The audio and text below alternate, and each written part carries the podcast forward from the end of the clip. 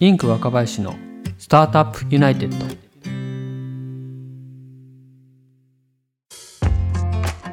INQ若林のスタートアップユナイテッド。この番組はシードスタートアップの資金調達を支援する INQの若林が起業に関わる人と人人と情報情報と情報をつないでいくチャンネルです。この番組は音声スタートアップイヤースタイルスタジオの制作でお送りします。イヤースタイルのアプリからでもご視聴いただけますのでぜひ App Store からダウンロードしてみてください。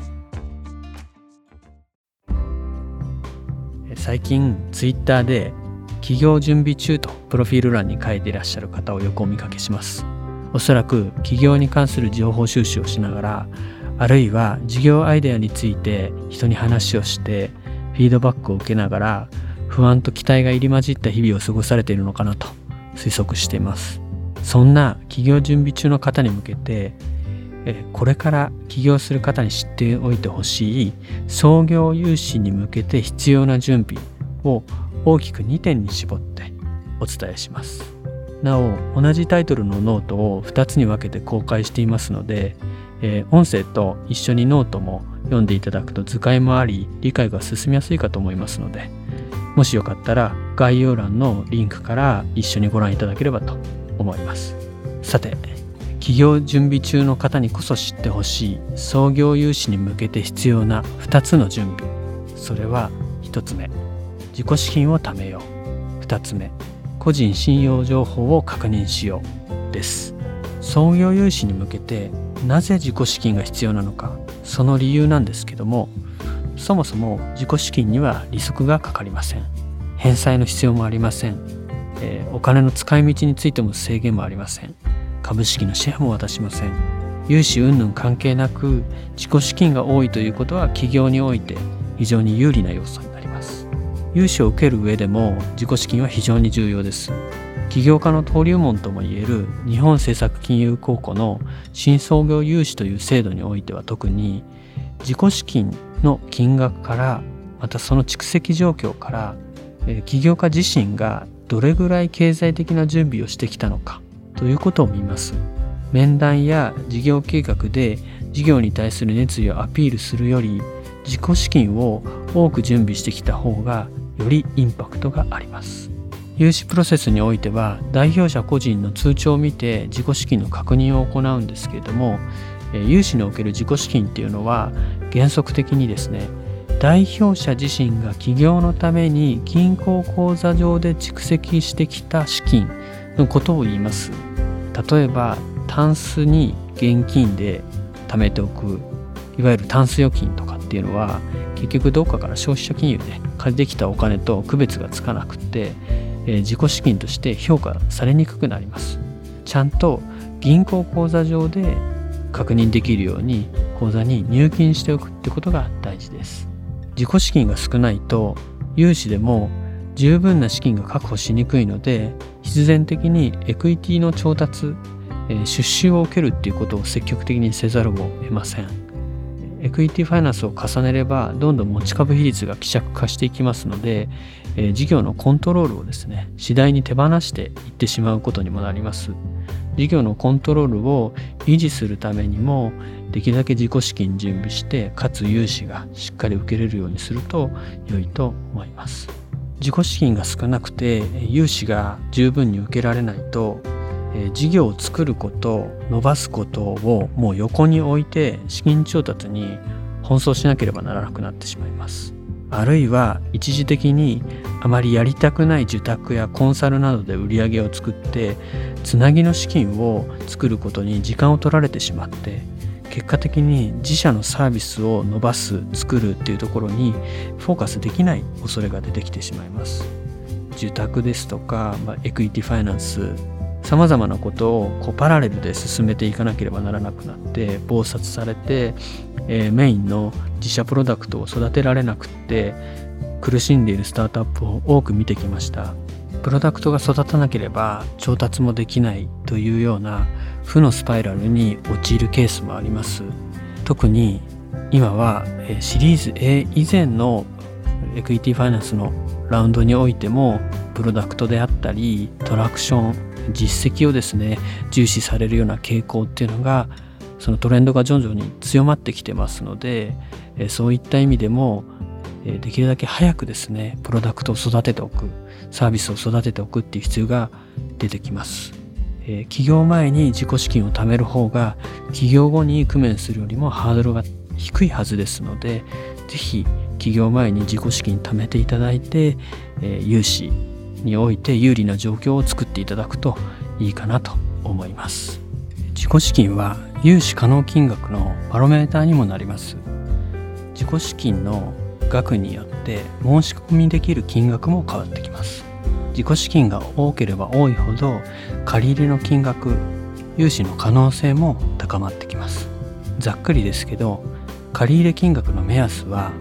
自己資金の23倍などとよく言われます。言い換えれば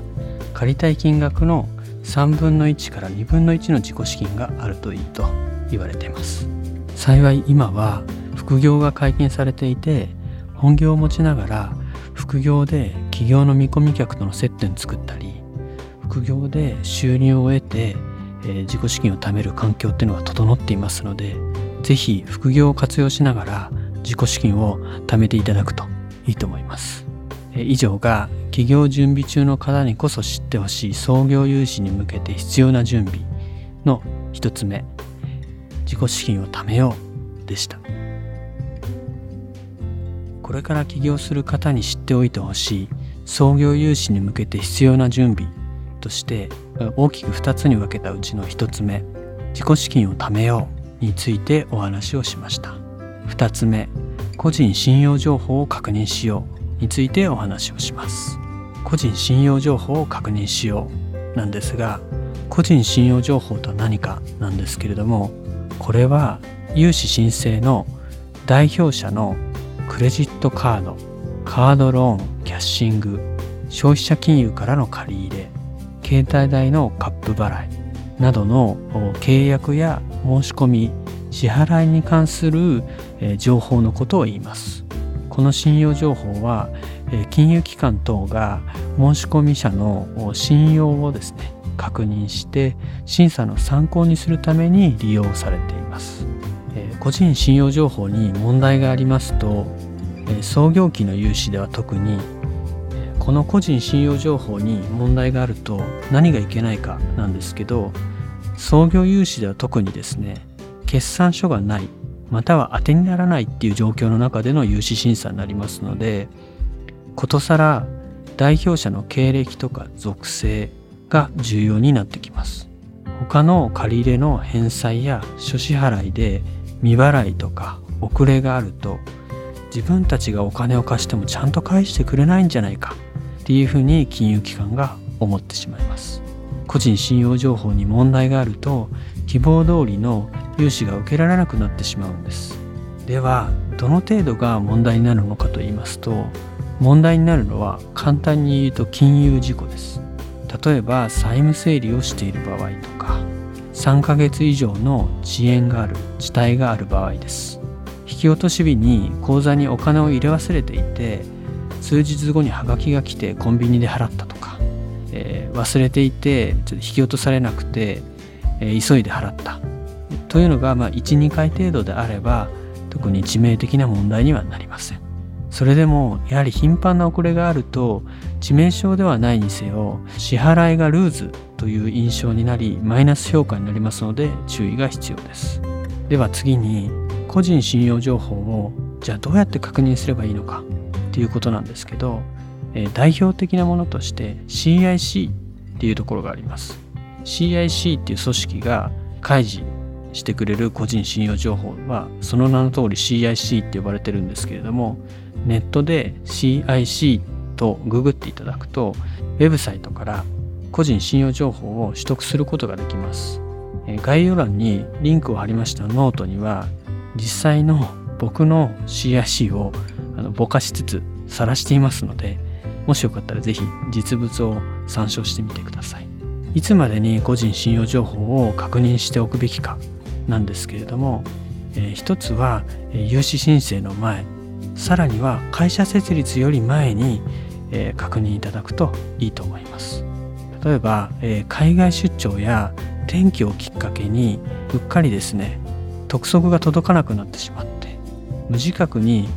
カード等の支払いが遅れているっていうケースが存在します、えー、自分は大丈夫っていう方でも過去に全然自覚していなかった個人信用情報の傷のせいで融資が思うようにいかなかったっていうケースがありますので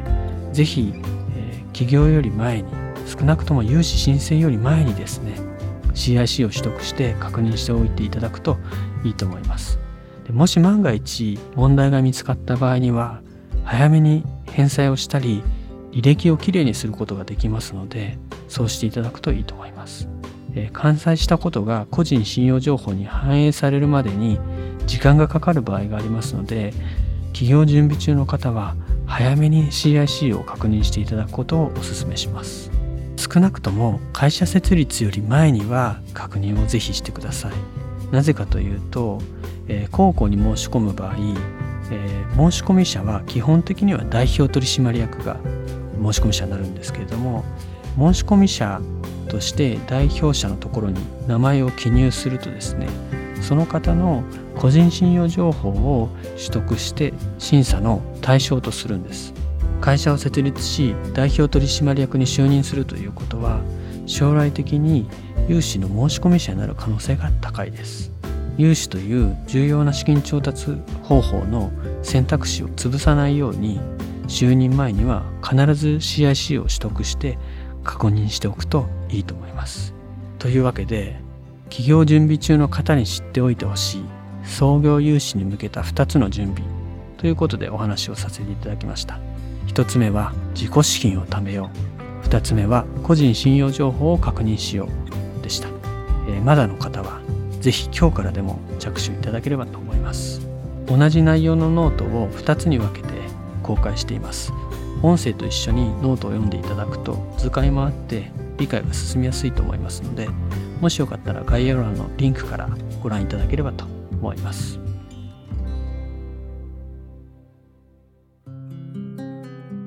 最後までお聞きいただきましてありがとうございました。